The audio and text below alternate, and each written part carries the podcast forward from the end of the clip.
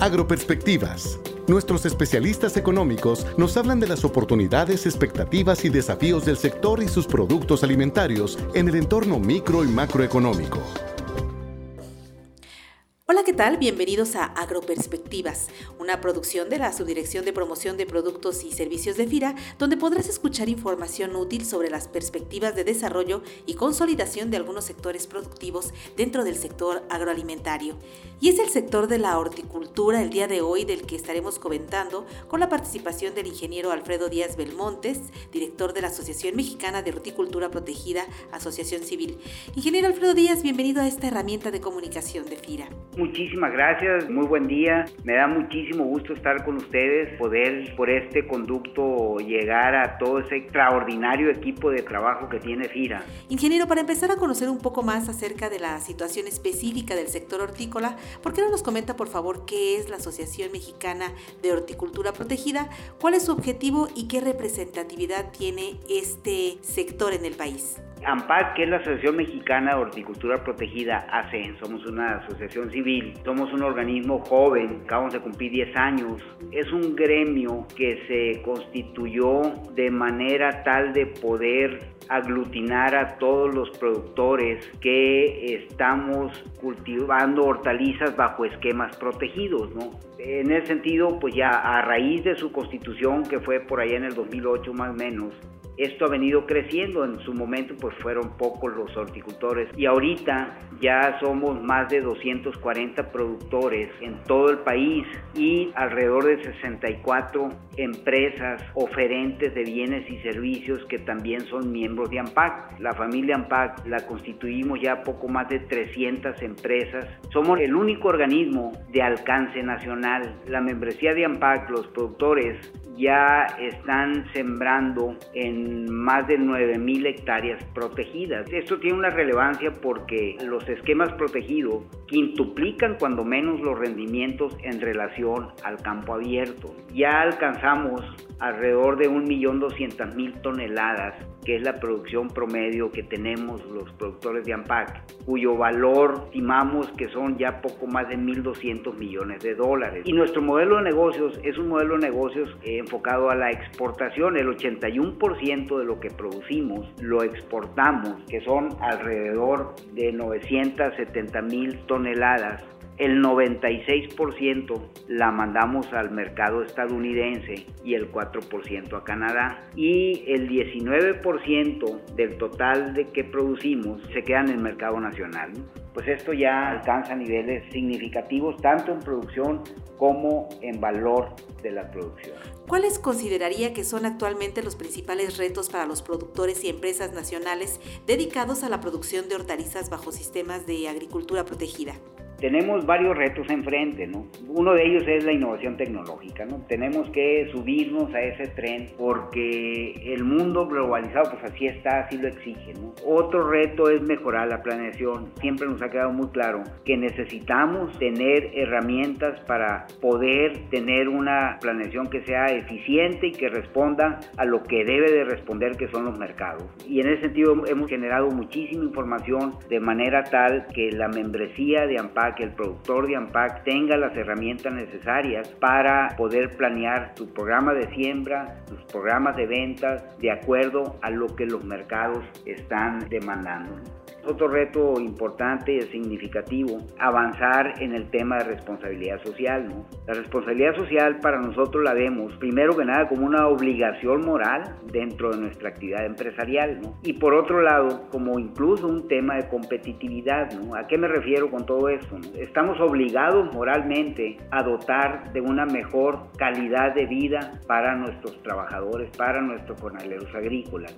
Y a su vez, si lo hacemos, vamos a ser más competitivos en cuanto a captar más mano de obra especializada. Ahorita en la industria protegida ya la gente que antes hacía su recorrido, los jornaleros agrícolas, ya no lo están haciendo porque la industria hortícola protegida está creciendo. ¿no? Lo vemos como un tema de competitividad porque en la medida que podamos ofrecer una mejor y mayor calidad de vida, esa gente seguramente van a volver con nosotros. ¿no? Se Otro es mejorar el acceso al financiamiento y a la seguridad. Por ahí ustedes han sido un, aliado estratégico de un apoyo invaluable para nosotros. FIRA nos ha abierto la puerta para el acceso al financiamiento y los números así lo han demostrado. Otro reto importante es renovar un acuerdo para suspender una investigación que sobre dumping en el tomate nos hicieron de los tomateros de Florida desde hace muchos años, ¿no? Se viene revisando cada cinco años.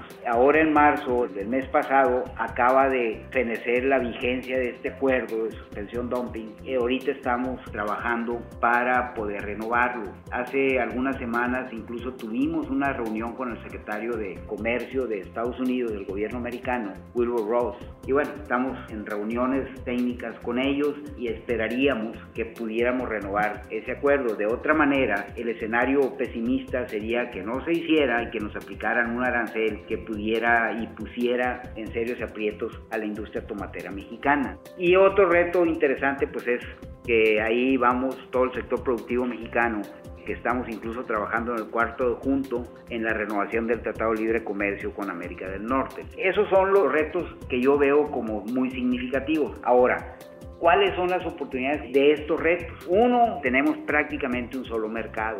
Una oportunidad que se nos abre y que tiene que ver también con el reto de desmodernizar el Tratado de Libre Comercio es irnos a nuevos mercados. Hemos estado explorando, haciendo investigaciones de mercados, ya mapeamos Europa, estamos haciendo la investigación del mercado asiático. Nos queda claro que tenemos mucho camino por recorrer, pero yo no tengo la menor duda que vamos a alcanzar esos nuevos mercados. Seguramente nos iremos a Europa con valor agregado y nos iremos a Asia con producto fresco. Junto con ello viene la diversificación de cultivos, es la oportunidad que esos nuevos mercados nos estarían dando para nuevos cultivos. ¿A qué me refiero con eso? Ahorita prácticamente estamos produciendo tres cultivos tomate, chile bell pepper y pepino. ¿no? Son básicamente esos tres cultivos y dentro de los tres, en un muchísimo mayor porcentaje, producimos tomate. Pero los mercados están demandando otros productos, ¿no? Sin embargo, nos hemos encasillado en esos tres. Estamos encontrando en las investigaciones de los nuevos mercados una demanda insatisfecha atractiva para otros cultivos. Entonces,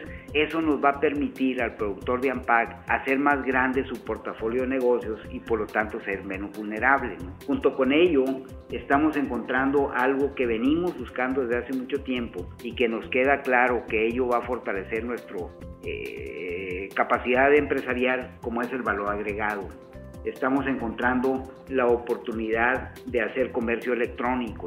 Para ello ya, ya hemos venido trabajando una plataforma tecnológica que incluso junto con ustedes, FIRA, estamos por hacer un proyecto piloto para mercado nacional. Otra oportunidad, cuando hablé de acceso al financiamiento, de ahí se desprendió la oportunidad de hacer un fondo de aseguramiento. Estamos por concluir el expediente del fondo de aseguramiento AMPAC para ser ingresado en los próximos días a la Secretaría de Hacienda para su dictaminación y esperemos autorización correspondiente. Eso nos va a permitir tener nuestros propios seguros y no tenemos la menor duda que vendrá a detonar el crédito, ¿no? Y detonando el crédito, pues esto va a ser una relación ganar-ganar para todos los que estemos involucrados. Entonces, esta es una de las muchas también oportunidades que estamos viendo. ¿Cuáles considera que son los apoyos más importantes que las instituciones financieras pueden proporcionar a este sector para consolidar su desarrollo? Hace probablemente 3, 4 años empezamos esta relación estratégica con ustedes, haciendo reuniones con el sistema bancario mexicano de manera de abrir la llave del acceso al financiamiento. Bueno, los resultados han sido, la verdad, sorprendentes. Por ejemplo, en el caso de, de la colocación de recursos de FIRA hacia nuestros productores, se ha venido incrementando de manera muy, muy significativa. Por ejemplo, en el periodo de septiembre de 2016 a marzo del 2018, ya se colocaron dentro de la membresía de AMPAC 1.512 millones de pesos en 381 acreditados. Entonces, ha tenido esta alianza que hemos venido celebrando con ustedes, pues ha tenido sus resultados mucho, muy positivos. La verdad es que nos ha ayudado muchísimo el financiamiento y no necesariamente la colocación de recursos como tal de FIRA, sino también toda la asesoría y la capacitación técnica que hemos recibido de parte de ustedes. Así que muchísimas gracias. Y finalmente, ¿qué tendría que hacer el productor interesado en afiliarse o pertenecer a la Asociación Mexicana de Horticultura Protegida?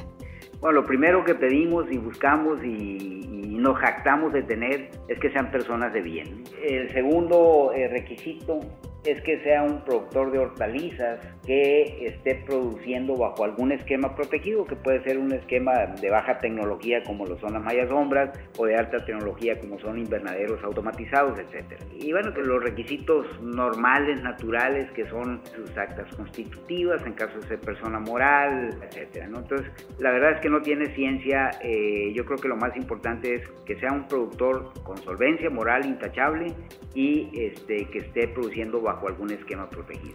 Ingeniero Alfredo Díaz Belmontes, director de la Asociación Mexicana de Horticultura Protegida AC, muchas gracias por haber compartido con nosotros su experiencia, su conocimiento y opinión sobre el desarrollo de este importante sector en crecimiento. No, simplemente agradecer y reiterarme a las órdenes de todos ustedes y del auditorio que nos está escuchando. Agradecemos también su amable escucha y los invitamos a que se comuniquen con nosotros a nuestra línea de contacto en las oficinas de FIRA en Morelia, Michoacán. Para mayor información está el teléfono 01800 999 3472 o a través del correo electrónico enlace. Nos despedimos de ustedes deseando que tengan una provechosa semana de trabajo. Hasta la próxima emisión. Este podcast es una producción de la Subdirección de Promoción de Productos y Servicios de FIRA.